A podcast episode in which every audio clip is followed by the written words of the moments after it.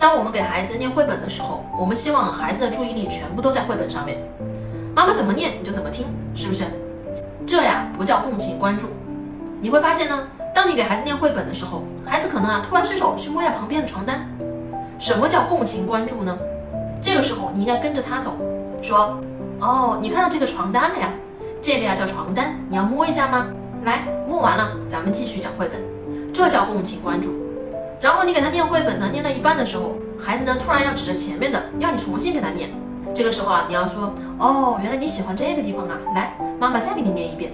这叫做共情关注，就是你要把他的情绪感觉呢给说出来，你要不断的帮他解释他的这种感觉。这种共情关注的方式啊，能够让孩子快速的学习，因为孩子那么小，他怎么可能跟着你的节奏去吃饭呢？去上厕所去学习呢？